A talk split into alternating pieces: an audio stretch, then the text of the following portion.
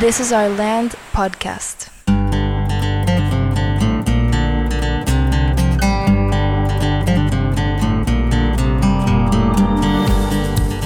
Esto es This is Our Land podcast y estamos en el episodio 13.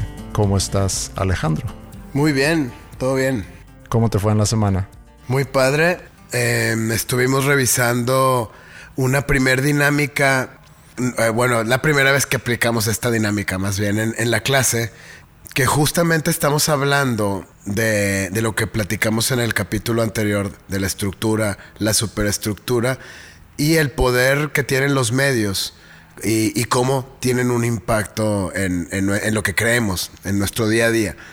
Y como tarea, como, ah, como proyecto semanal, les voy a pedir que a partir de, de esta semana hasta terminar el semestre, van a estar produciendo ellos noticias. Noticias que tengan que ver con un, un problema social, ya sea en México o, o internacional. Y ahorita ya hicieron la primera entrega y está, estuvo muy divertido. ¿Viste los videos? Sí. Te los enseñé. Eh, uno muy enfocado a, lo que está sucediendo en México y otro hacia el, sobre un tema que tiene que ver más con, como, con el aborto, con el tema de la vida, con la, posibilidad de elegir, etcétera. Entonces fue realmente una experiencia muy, muy buena. Ahorita que, que estábamos revisando videos, te decía que algo que se me hace muy, se me haría muy divertido si lo pudieran hacer. Yo sé que ya tienes tú un plan para los videos y los temas y demás, pero para mostrar realmente, para evidenciar lo manipulable que somos y eh, cómo los medios utilizan eh, eso para atascarnos con noticias y hacernos creer algo que a lo mejor no, no sucedió así.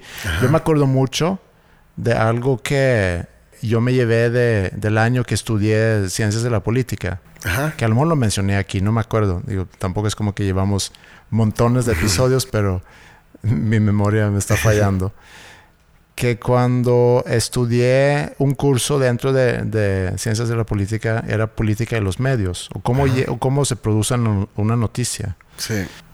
Del suceso de algo que puede ser un accidente o puede ser algo más, más grave en uno de los videos que tú me enseñaste era sobre lo que sucedió en Culiacán hace unas semanas. Sí.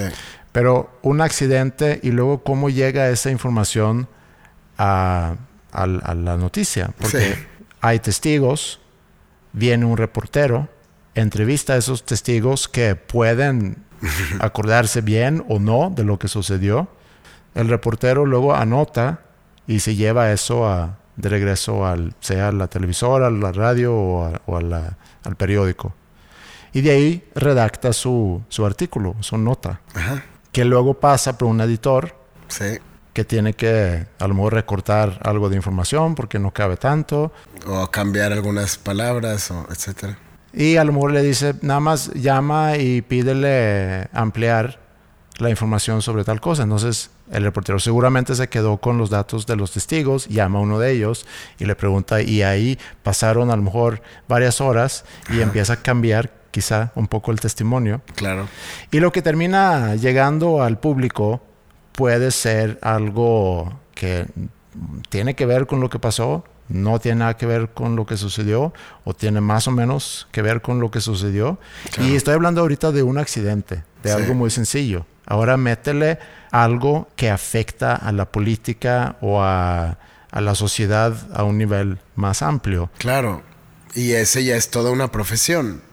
Yo recuerdo, lo, nos ha tocado ver la transición de, cómo los medios análogos, em, como la televisión y la radio, han ido cada vez perdiendo más y más valor, más rating, más contenido.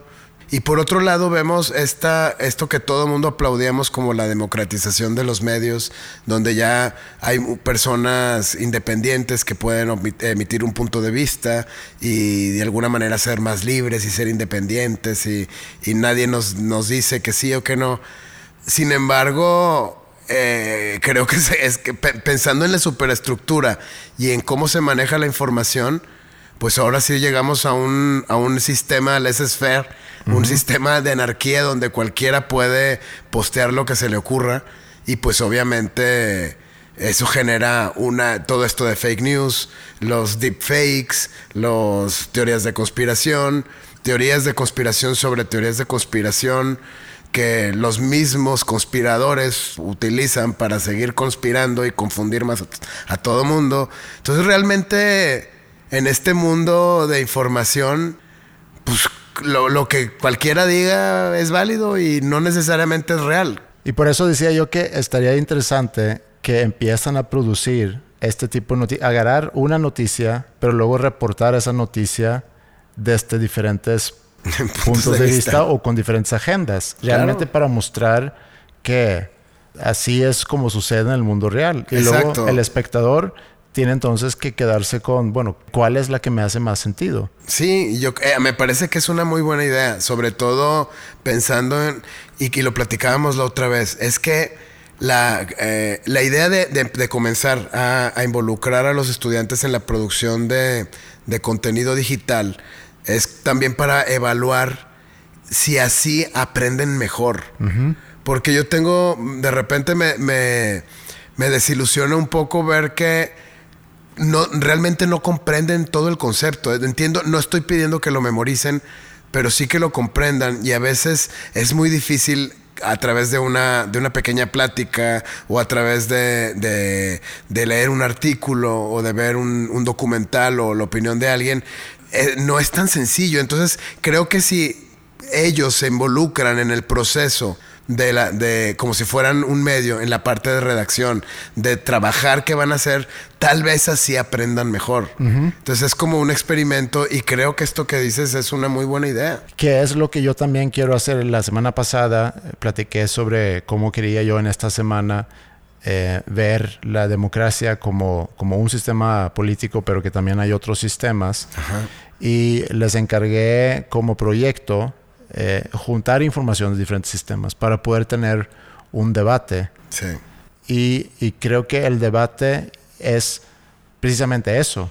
Tienes que expresarlo y escuchar el otro punto de vista y luego ya formarás tu opinión. Sí. Pero es muy importante que, tengas los diferentes puntos de vista. Sí, sí, de hecho es que, y como lo hemos platicado, hay tantas cosas que, hay que hacer, eh, pero no, ya no van para este semestre. No, vamos a tener una clase de comunicación. Vamos a tener cuatro clases de comunicación donde vamos a poder profundizar desde la teoría hipodérmica y la agenda setting y realmente enseñarles a producir, que eso es algo que me, me sorprendió ver que hacen identificaciones, hacen, está muy bien producida la, iluminación, eh, los props, em, el audio se escucha muy decente, se ve todo, la edición está muy bien hecho. Sí. Y realmente no han, no, se supone que no sabe nada, ¿no? Y eso habla mucho de, de la tecnología, habla mucho de la generación y de cómo ellos solos son capaces de crear y de utilizar un montón de herramientas independientemente si saben o tomaron un curso de cómo para usarlas. Sí, ahorita dijiste algo que ha sido algo que yo he pensado mucho desde que empezamos. Eh, el, que tenemos mucho tiempo. Tenemos poco tiempo, pero tenemos mucho tiempo. tenemos nada más tres años, pero son tres años. Sí, que es un chorro. Sí, y ahorita estamos, eh, hemos, hemos trabajado una doceava parte, se dice, ¿no? Sí, sí. Y es muy fácil con el entusiasmo eh, ante un proyecto nuevo como es esta prepa, querer hacer todo al mismo tiempo. Sí, sí, sí, sí. Entonces hay, otra vez hay que dar un paso por atrás, ver el proceso y, y ver que, mira, esto está perfecto para que se vea en el cuarto semestre. Claro. Y no estoy hablando del plan de estudios, ese ya está. Sí. Pero entre tú y yo se nos ocurren cosas prácticamente cada semana que queremos que ellos empiezan a experimentar. Y, y sí, hay que, hay que respetar mucho ese proceso. Estoy porque, de acuerdo. Porque ellos mismos están en un proceso de maduración, de hacerse ya adultos. Sí, porque yo creo que, por ejemplo, organizar un debate pues ese estaría increíble que fuera más adelante. No es lo mismo en primer semestre que en sexto. No. Pueden empezar a lo mejor a aprobarlo. Ahora, también llevan a cabo debates en, en secundaria, entonces yo Sí. creo que el concepto más o menos lo tienen. Pero eso del proceso creo que es muy importante. Tuve la oportunidad de platicar con una mamá Ajá. eh, a raíz de la entrega de las calificaciones sí. que, que es- platicamos aquí inclusive, ¿no? Sí. Que vamos a tener. Y estaba un poco preocupada y le expliqué las razones por qué obtuvo las calificaciones que obtuvo. Ajá. Y me dijo, es que siempre ha sido la misma razón. Ok. Y le dije, si siempre ha sido la misma razón, tenemos que tomar en cuenta que ese mal hábito, a lo mejor de estudio, Sí. que lleva como consecuencia malas calificaciones, no se van a cambiar de un día para otro. Ajá. Ahora nosotros ya lo identificamos, lo Sí. cual nos da la oportunidad de trabajarlo más con esa persona. Y él está entrando en una edad donde está madurando y va a poder entenderlo. ¿no? Entonces no es que todo cambia de secundaria a prepa. eh, y así como los veíamos a lo mejor como chavitos cuando los fuimos a visitar cuando todavía estaban en noveno, no es como pasa el verano y ya se hicieron casi adultos. Claro, claro. Siguen siendo chavitos y Sí, pero la verdad me sorprende las capacidades que tienen.